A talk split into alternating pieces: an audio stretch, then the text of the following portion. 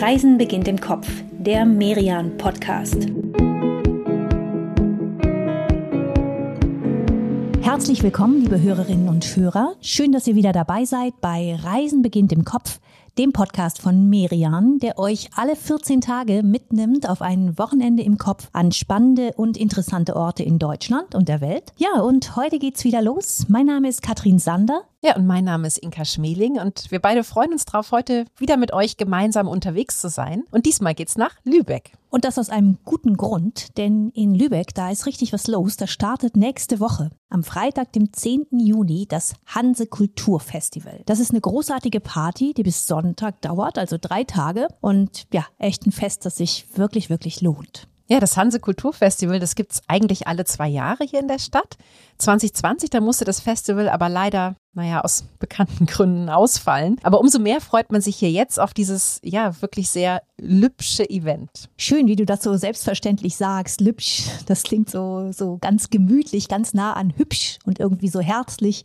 Und genauso ist eben auch das Hanse Kulturfestival. Um die 350 Veranstaltungen sind geplant und da machen dann echt alle mit. Ne? Die Gastronomie, die Straßengemeinschaften, Nachbarschaftsvereine, es gibt Theater, Kleinkunst, tolle Musik. Musik, Essen und Trinken natürlich. Ja, und Gastgeber ist jedes Mal ein anderer Stadtteil auf der Lübecker Altstadtinsel. Und in diesem Jahr, 2022, da ist jetzt das Domviertel dran. Das werden wir mit euch natürlich auch heute noch entdecken, so als Einstimmung auf das Festival. Aber wir beide, wir beginnen unser Lübeck-Wochenende jetzt doch mal an dem Bau, den wirklich jeder kennt hier in der Stadt.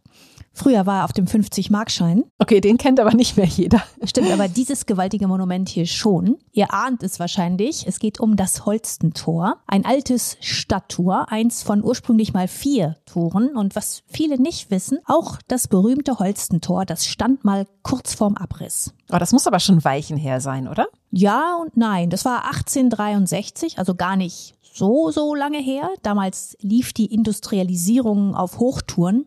Und Lübeck, das plante einen neuen zentralen Bahnhof und hätte dafür fast eben auch das Holstentor hergegeben.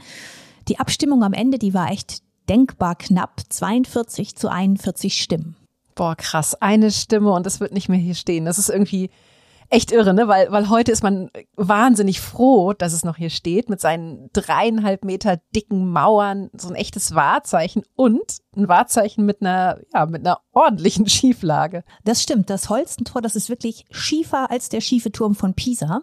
Und das kann man ja auch messen. Also wenn du oben vom Südturm so einen Lot an einer Schnur runterlässt, dann hast du unten am Boden ein Meter zwanzig Abstand zum Mauerwerk. Also das ist schon ganz ordentlich. Da reden wir hier nicht von ein paar Zentimetern. Trotzdem Natürlich steht es fest und sicher, das Holstentor. Und man kann an diesem Tor einfach Lübeck auch ganz schön erklären. Denn wie gesagt, früher war es Teil einer Wehranlage, die hat das gesamte Stadtgebiet umschlossen. Und an diese alte Funktion, da erinnert ganz schön diese goldene Inschrift hier, Concordia Domi Foris Pax. Ja, übersetzt bedeutet das Eintracht innen, Friede außen. Ein sehr, sehr schöner Wunsch, da können wir uns nur anschließen. Wir beide, wir gehen jetzt aber mal am Holstentor vorbei über die Trave rüber auf die Altstadtinsel und da auf dieser Altstadtinsel, da leben heute ja, so ungefähr 14.000 Menschen. Also nicht mal ein Zehntel der Einwohner von Lübeck. Die Stadt, die hat selbst über 200.000 Einwohner.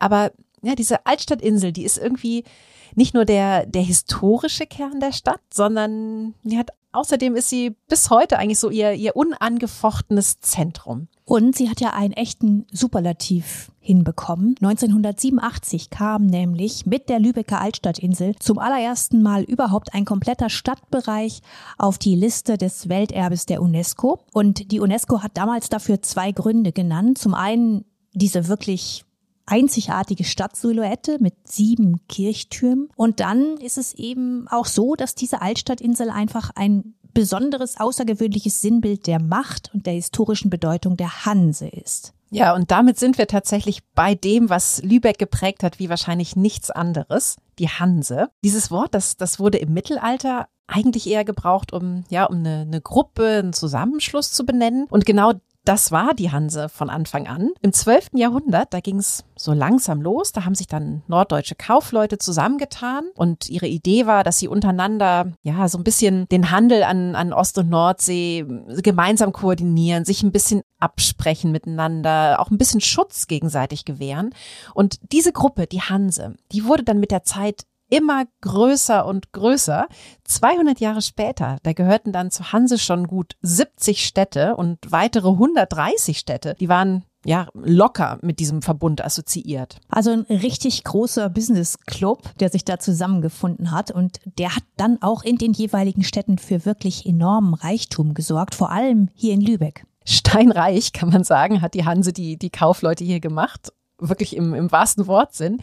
Das erzählt uns Felicitas Sternfeld. Sie ist Leiterin des Europäischen Hanse-Museums, das seit 2015 hier in Lübeck zu finden ist, am, am Nordzipfel der Lübecker Altstadt. Und das Museum, das liegt direkt an der Trave. Frau Sternfeld, Sie zeigen in Ihrem Haus ja die, die Geschichte dieses legendären Wirtschaftsbundes. Zum einen mit, mit Originalexponaten, aber ja auch in, in sehr, sehr anschaulichen Inszenierungen. Äh, was fasziniert Sie denn persönlich an der Hanse? Also ich finde die Überlegung spannend, dass es am Anfang wirklich von einzelnen Kaufleuten ausging. Und das Besondere war, dass diese Kaufleute eben auch nicht aus einer Stadt, das wäre ja quasi nichts Besonderes gewesen, dass ge dass äh, jetzt Lübecker Kaufleute sich zusammentun, um irgendwo Handel zu treiben und Privilegien zu bekommen, sondern dass sie irgendwann festgestellt haben, dass es mehr Sinn macht, ich sag mal, die Querelen zurückzustellen und gemeinsam Handel zu treiben aus verschiedenen Städten. Ja, klar, ne? indem sich einige Städte darauf geeinigt haben, gemeinsam Handel zu treiben, haben sie enorme Privilegien erreicht. In London zum Beispiel, da waren die Hanse-Kaufleute irgendwann besser gestellt als die Londoner Kaufleute selbst. Und das ist ja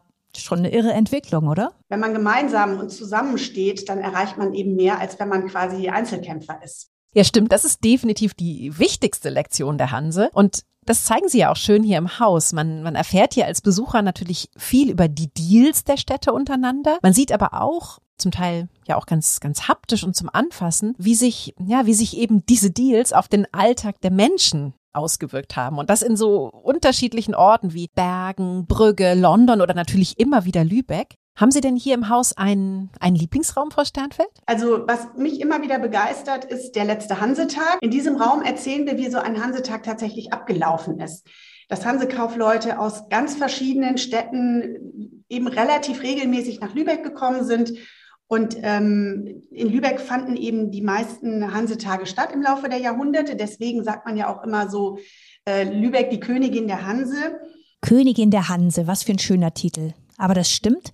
Lübeck stand wirklich sehr lange im Zentrum der Hanse. Hier fanden weit mehr als die Hälfte aller Hansetage überhaupt statt. Und das waren dann wirklich die Treffen der Hansemitglieder überhaupt. Da wurden die neuen Verträge geschlossen. Da wurde Streit geschlichtet, man hat sich auf den neuesten Stand gebracht, wahrscheinlich auch ein bisschen Gerüchte und Klatsch ausgetauscht. Ja, also die, die großen Networking-Veranstaltungen des Mittelalters, die haben, haben da stattgefunden. Und auch die großen Partys dieser Zeit, das sagt Felicitas Sternfeld ja auch. Es ging um, um die Gemeinschaft und die hat man eben nicht nur im, ja, im Hansesaal, im Lübecker Rathaus hergestellt, sondern gerade auch beim Feiern. Was gab's denn auf diesen Festen, Frau Sternfeld? Unmengen an Alkohol, ja, was auch den Gästen kredenzt wurde.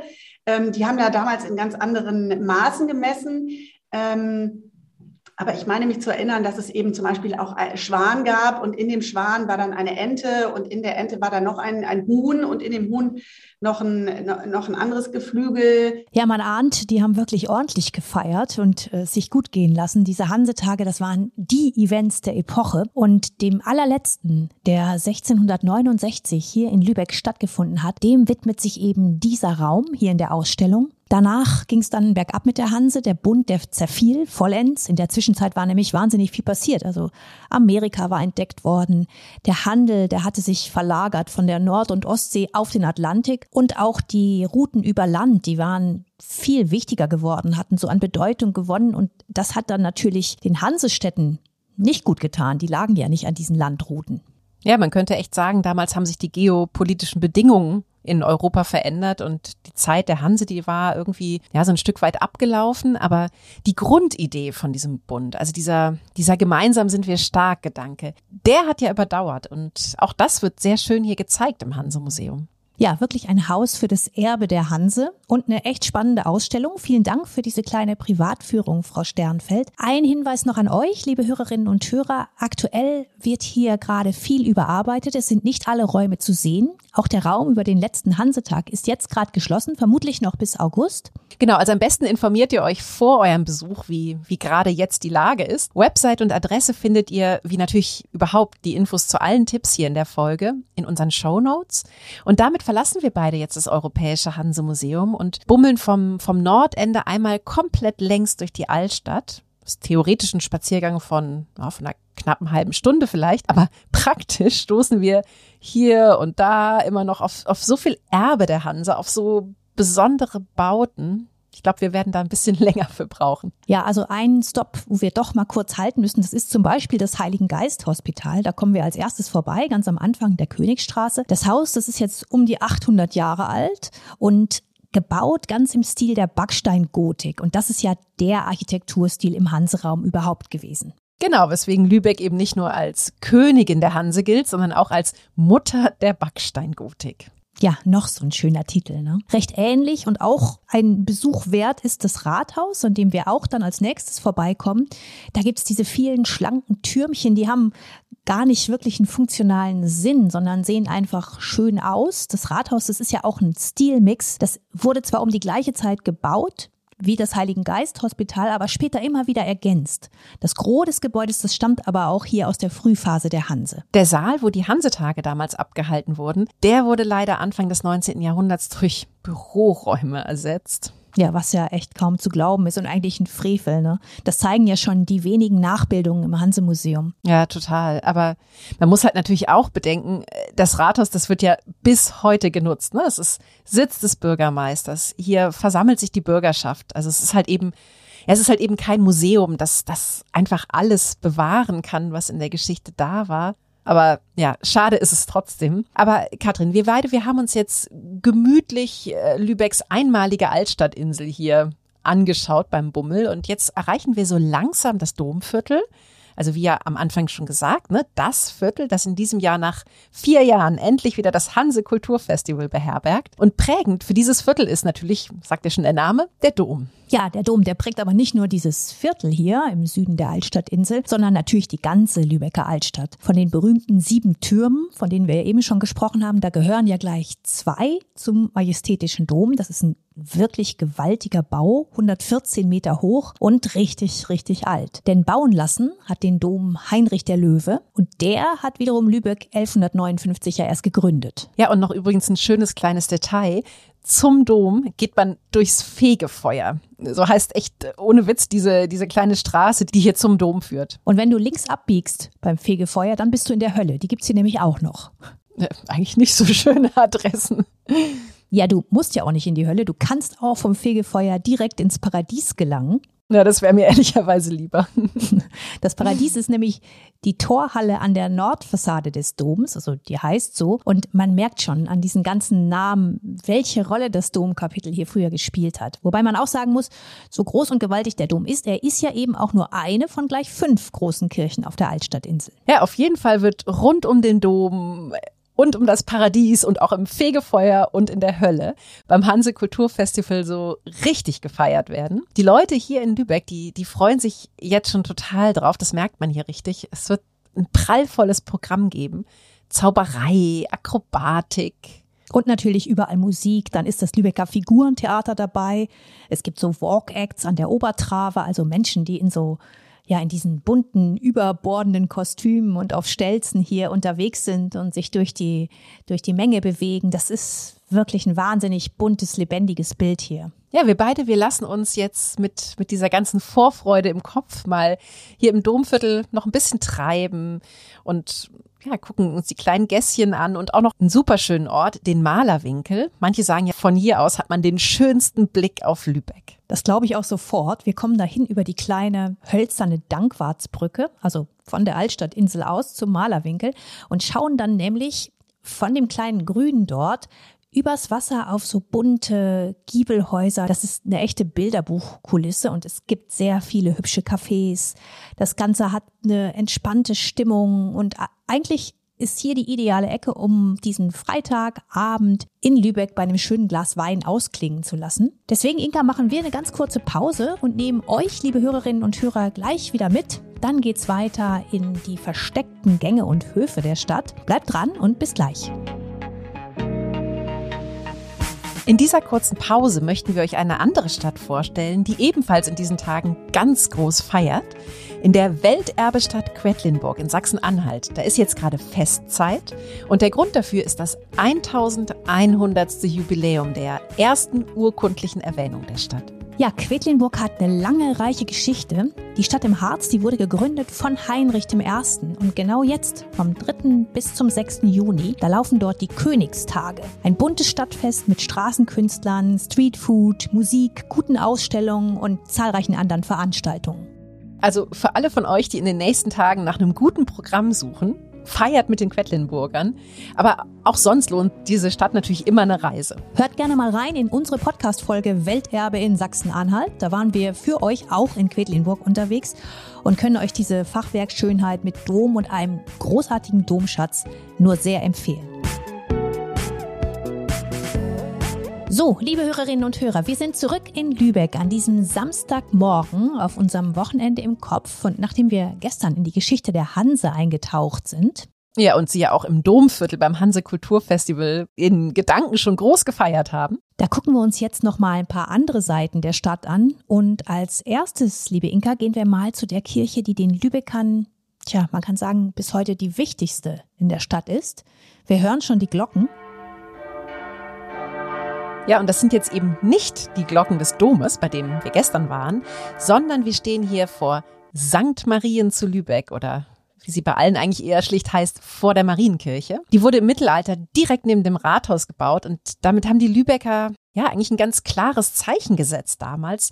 Das hier, das ist ihre Bürgerkirche und die war auch tatsächlich so ein Stückchen gedacht als Gegengewicht zum Dom. Wir lassen uns diese ganz besondere Kirche jetzt am besten mal erklären von einer Frau, die sie extrem gut kennt und sehr liebt. Monika Kramp ist Stadtführerin hier in Lübeck. Monika, erklär uns mal bitte, was ist denn die Rolle von St. Marien in der Stadt und wie ist sie entstanden? Was macht sie aus? Beim Bau vor weit über 700 Jahren war die Welt eine unerklärbare. Also Naturkatastrophen, Hungersnöte, plötzlicher Kindstod. Das sind Zustände gewesen, die für die Menschen damals unerklärlich gewesen sind. Und die Fragestellung war nicht, glaube ich an Gott, sondern die Fragestellung war, komme ich in den Himmel?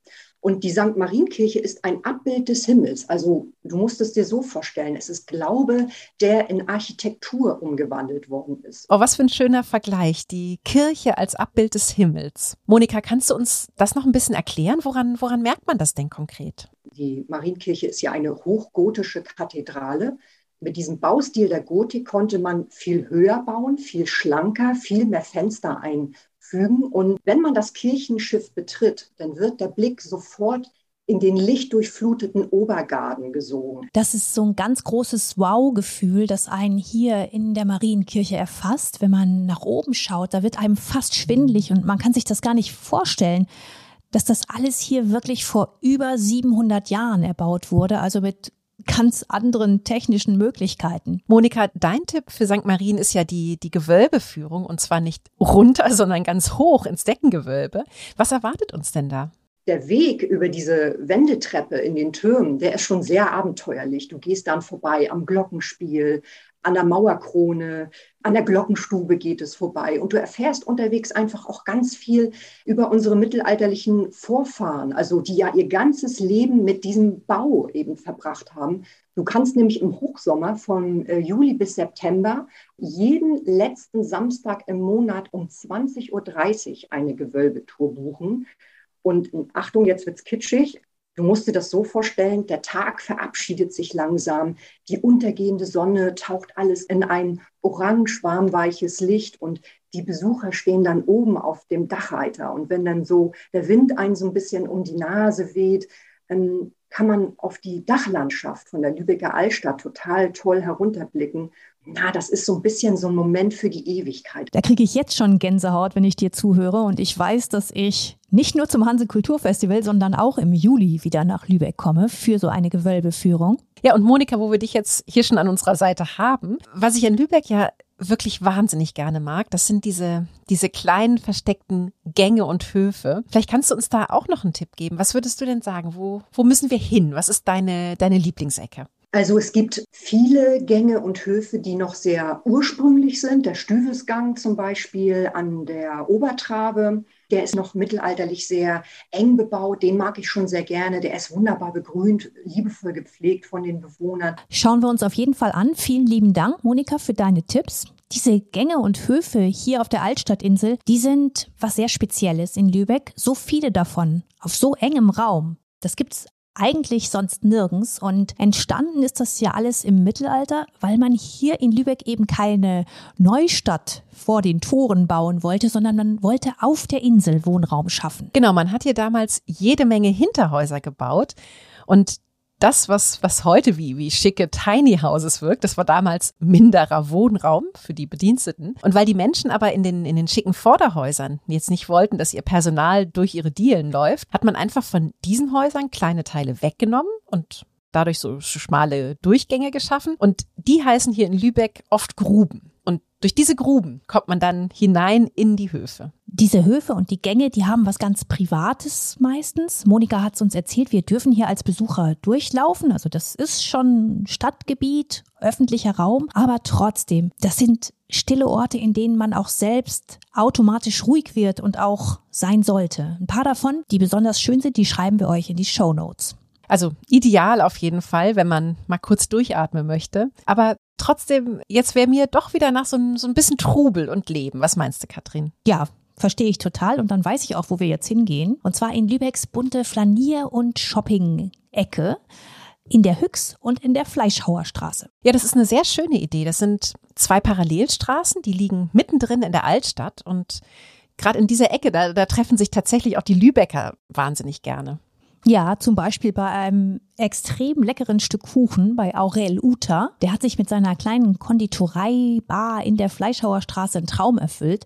Das ist ein Ort, den wir euch echt ans Herz legen können. Ja, darin finde ich liegt wirklich so ein bisschen, bisschen der Charme von dieser Ecke hier, ne? Dass es halt, ja, viele kleine Läden, Cafés, Bars gibt, bei denen man einfach merkt, das sind so, so richtige Herzensprojekte und die entfalten sich dann in diesen jahrhundertealten Hansehäusern, die wiederum ja auch ganz viel Charakter haben, auch ganz viel Geschichte. Eins von diesen Häusern, das war früher mal der Sitz der Fleischerinnung. Wir sind ja hier jetzt gerade in der Fleischhauer Straße, also in der Straße, in der früher die Fleischer und Schlachter ihre Werkstätten und Betriebe hatten. Und ausgerechnet in der Zentrale der Schlachter, da hat 2020 ein veganes Deli eröffnet. Ja, indem man obendrein noch, noch Yoga machen und auch noch arbeiten kann. Es gibt nämlich einen Coworking Space im ersten Stock. Und das alles gibt's hier im Nitsche, hier in der Fleischhauer Straße 67. Ausgedacht hat sich diese geniale Kombi Christian Chimczak. Christian, erzähl doch mal bitte, wie, wie bist denn du auf diese Idee gekommen, das so zu kombinieren? Auf Bali.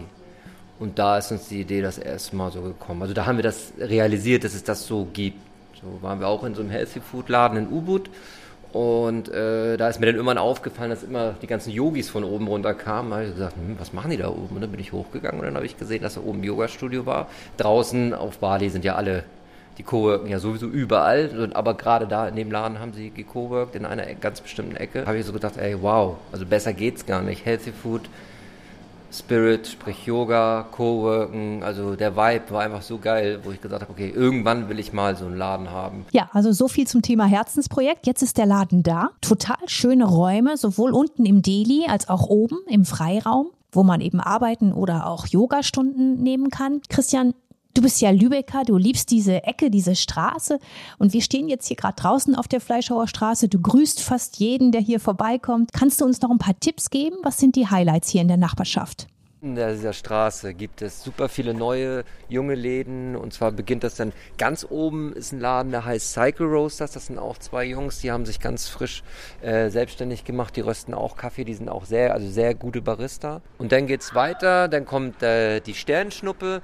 Die gibt es schon seit über 30 Jahren, wurde jetzt neu umgebaut und sieht auch, also ist auch eine ganz tolle Bar mit super tollen Getränken und es ist vor allen Dingen sehr, sehr gemütlich. Oh, perfekt. Danke, Christian. Dann werden wir uns hier in den Altstadtgassen ja, jetzt einfach noch so ein bisschen, bisschen Zeit nehmen. Und dann, Katrin, dann gehen wir beide aufs Wasser. Denn schließlich ist das eine, ja, eine Altstadtinsel hier. Wir können sie also auch ganz, ganz einfach umrunden. Und dafür mieten wir beide uns jetzt mal ein E-Boot bei Boat Now an der Obertrave. Die sind total leise. Hör mal. Und wir brauchen auch keinen Führerschein. Aber wir bekommen natürlich trotzdem eine kleine Einweisung hier, denn ja, da sind ja noch ein paar andere Schiffe auf der Trave unterwegs und ach, gerade unter den Brücken, da kann es durchaus auch mal eng werden. Aber wir lernen hier, wir beide weichen aus. Und wir lernen, wir lassen uns Zeit, genießen einfach diese Tour. Einmal um die Insel, das dauert eine gute Stunde, wenn man so stramm durchfährt. Aber wir beide, wir machen es eben gemütlicher, halten mal die Füße ins Wasser, machen vielleicht auch mal fest und nehmen uns einfach ein Stündchen länger. Ja, und während wir hier im E-Boot um die Insel cruisen, wird es ja jetzt auch langsam schon Abend an diesem Samstag auf unserer Kopfreise. Und für den Abschluss des Tages hätte ich noch einen, einen guten und auch sehr maritimen Tipp für uns. Endlich gibt's ja wieder Live-Musik und ein super Ort dafür. Das ist die Kulturwerft Gollern. Da hast du recht, dafür steige ich auch glatt wieder aus diesem E-Boat aus, so schön es hier auch ist. Denn diese Kulturwerft Gollern, die zeigt uns nochmal ein ganz anderes Stück Lübeck, sehr industriell, rough und einfach ein total cooler Ort. Das ist ein fünf Hektar großes Werftgelände, das lag 20 Jahre lang brach und keiner wusste so richtig, was soll da jetzt eigentlich draus werden? Was machen wir damit? Und dann hat der Unternehmer Thilo Gollan diese Fläche gekauft und zur Location für Konzerte, für Festivals und Ausstellungen gemacht. Und das geht ja jetzt wieder und wir haben Glück. Heute Abend ist da was los. Ja, und das Tolle ist ja auch, dass es nicht einfach irgendwo im Nirgendwo ist, sondern nur 200 Meter Luftlinie von der Altstadt entfernt. Also kurze Distanzen hier in Lübeck. Wir machen uns also auf den Weg und ja, hören uns nach einer kurzen Pause gleich wieder. Dann geht's ans Meer, denn Lübeck hat ja auch noch einen Stadtteil direkt an der Ostsee. Wir nehmen euch dorthin gleich mit. Nach Travemünde in ein paar Sekunden sind wir wieder da. In dieser Pause möchten wir euch die aktuelle Ausgabe von Merian vorstellen, und zwar Italien neu entdecken. Ihr findet darin spannende Porträts und Reportagen und viele, viele Tipps zu Orten in Italien, die nicht ganz so bekannt und überlaufen sind. Zum Beispiel das charmante Städtchen Monopoly in Apulien heißt tatsächlich wie das berühmte Brettspiel. Es geht aber auch ins Latium oder in die Alberghi di Fusi. Das ist eine ganz spannende Geschichte. Das sind ehemalige Geisterdörfer, die dann umgebaut und umgewidmet wurden in elegante Ressorts. Und jetzt sind da eben charmante Hotels, in denen man wohnen kann. Also macht Lust auf Italien und ihr findet die neue Merian-Ausgabe am Kiosk oder im Buchhandel oder natürlich online unter merian-shop.de. Wir sind zurück in Lübeck und starten an diesem Sonntag mit einem Frühstück bei Fräulein Brömse. Neben Wurst und Käse aus der Region gibt's hier ja, selbstgemachte Marmeladen und natürlich auch vegane Dips. Und auch der Kaffee, der ist richtig lecker. Das möchte ich unbedingt betonen, denn Kaffee ist für mich eigentlich die, ja, die wichtigste Frühstückszutat überhaupt. Die Bohnen für diesen hier, die werden in der Höchststraße geröstet, die uns ja gestern schon begeistert hat, und zwar im Kaffeehaus Lübeck. Und Fräulein Brömse, die gab es tatsächlich in echt. Das war die älteste Tochter eines Lübecker Bürgermeisters. Adelheid hieß sie mit Vornamen. Vor gut 550 Jahren wurde Adelheid Brömse geboren und mit Mitte 40 wurde sie dann Äbtissin des Klosters, in dem heute dieses charmante Café zu Hause ist, gleich am Hanse-Museum, das wir ja auch schon kennen. Ja, liegt halt alles dicht an dicht hier, ne, auf, auf der kleinen Altstadtinsel. Die Sehenswürdigkeiten, auch überhaupt die verschiedenen Epochen. Und dann auch noch die Nobelpreisträger oder sagen wir mal die Häuser für die Nobelpreisträger. Denn Gleich drei sind eng mit Lübeck verbunden. Das ist schon eine bemerkenswerte Dichte. Die meisten denken wahrscheinlich als erstes an Thomas Mann. Immerhin ist er hier aufgewachsen in Lübeck und hat ganz besonders mit seinem ersten Roman über die Buddenbrooks der Stadt und ihren Kaufmannsdynastien ja ein, ein literarisches Denkmal gesetzt. Ja, Stammsitz der Familie war ein stattliches Haus in der, in der Mengstraße 4, vis-à-vis -vis der Marienkirche.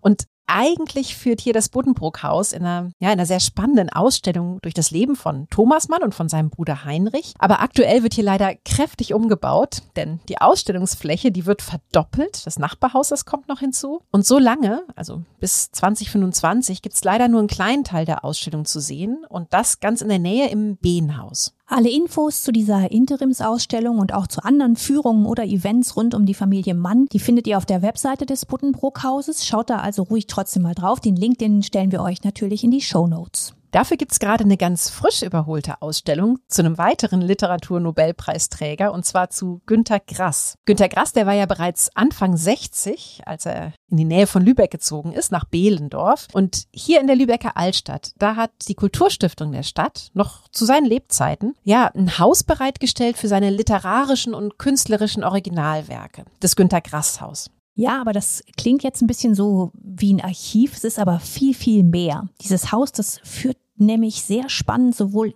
in diese literarischen Werke von Grass ein. Zur Blechtrommel, da gibt's hier zum Beispiel eine Augmented Reality Tour. Da, da können wir als Besucher einen Kriminalfall lösen aus dem dritten Teil der Blechtrommel. Und das Archiv, das ist auch so virtuell begehbar und das ist charmant gemacht. Da sind dann prominente Stimmen wie Nina Hoss, wie Jan-Josef Liefers oder Ranga Yogeshwar und die erzählen Hintergrundinfos zu den Grafiken, den Skulpturen und auch den Manuskripten von Grass. Ein Nobelpreisträger fehlt uns jetzt aber noch zu, zu unserem Lübecker Trio. Und ja, dieser dritte im Bunde, der hat den Preis jetzt mal nicht für seine Literatur bekommen, sondern für seine Bemühungen um Frieden.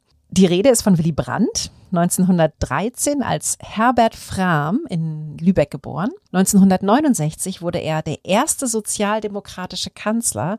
Und ja, als dieser Kanzler hat er dann die europäische Einigung vorangetrieben, hat eine ganz neue Ostpolitik losgestoßen. Und damit hat er ja dann großen Anteil am Ende des Kalten Kriegs gehabt, am vorläufigen Ende, muss man ja fast sagen. Denn gerade jetzt wirken diese Wahlplakate aus den 60ern und 70ern, die wirken ja irgendwie unglaublich aktuell und auch wieder nicht, oder? Ja, wollte ich gerade sagen. Also fast schon auch wieder inaktuell auf eine Art, ne? Denn, denn wir beide, wir sind ja eigentlich groß geworden mit der Hoffnung, dass, ja, dass dieser Ost-West-Konflikt, der ganze Kalte Krieg, dass es vorbei ist. Bei all seinem internationalen Engagement, da hat Brandt die, die Beziehung die Verbindung zu Lübeck immer sehr hoch gehalten. Und wir fragen jetzt mal Hendrik Große-Hohm Er arbeitet hier im Willy Brandt-Haus für die Willy Brandt Stiftung. Was war das, was war das für eine Verbindung zwischen Willy Brandt und Lübeck? Willy Brandt hat eine sehr enge Beziehung zu Lübeck. Er ist nicht nur hier geboren und aufgewachsen, er ist auch immer wieder nach Lübeck zurückgekehrt. Und er ist ja erst im dritten Versuch Bundeskanzler geworden, aber bei jeder bei jedem Wahlkampf war es für ihn selbstverständlich, dass der letzte Wahlkampftermin in Lübeck stattfindet. Und da hat er dann auch Familie besucht, natürlich vor allem seine Mutter. Dazu muss man vielleicht noch kurz erklären, Willy Brandt oder damals ja noch Herbert Frahm, der wurde als Kind einer ledigen Mutter geboren. Hat seinen leiblichen Vater nie kennengelernt und diese Konstellation, das war, ja, im Jahr 1918 nicht so die, die optimale Startbedingung. Aber er hat dann wirklich das Beste daraus gemacht. Fragen wir mal Herrn Große-Hohmann.